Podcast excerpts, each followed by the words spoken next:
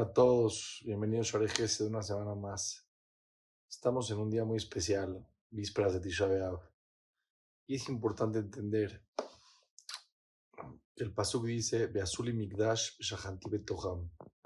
Hágame un Beit Migdash y voy a reposar dentro de ustedes. Hashem Itbaraj quiere reposar dentro de nuestros corazones, dentro de nuestros pensamientos, dentro de nuestras emociones. Nuestro interior tiene que estar listo para recibir a Hashem. Una vez una persona le preguntó, ¿dónde está Dios? Dijo, ¿dónde no está? Está en todos lados. Dijo, no, Dios es muy educado. Solamente está donde lo dejan entrar.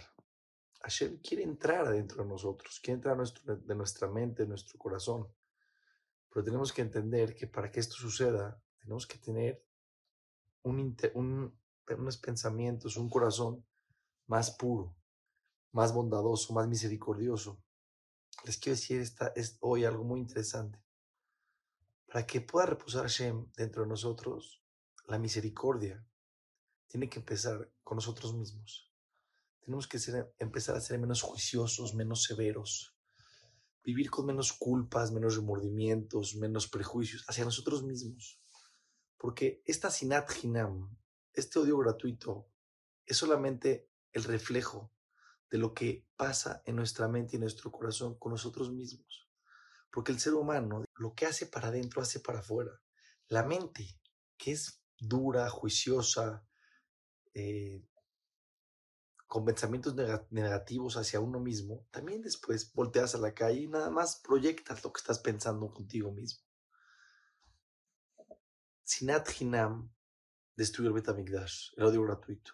Pero también existe un odio gratuito hacia nosotros mismos. Y muchas personas piensan que mientras más duros son con ellos, más éxito van a tener en la vida. No es así. Hashem quiere que seas disciplinado, que seas perseverante, que seas una persona que estás en un crecimiento personal.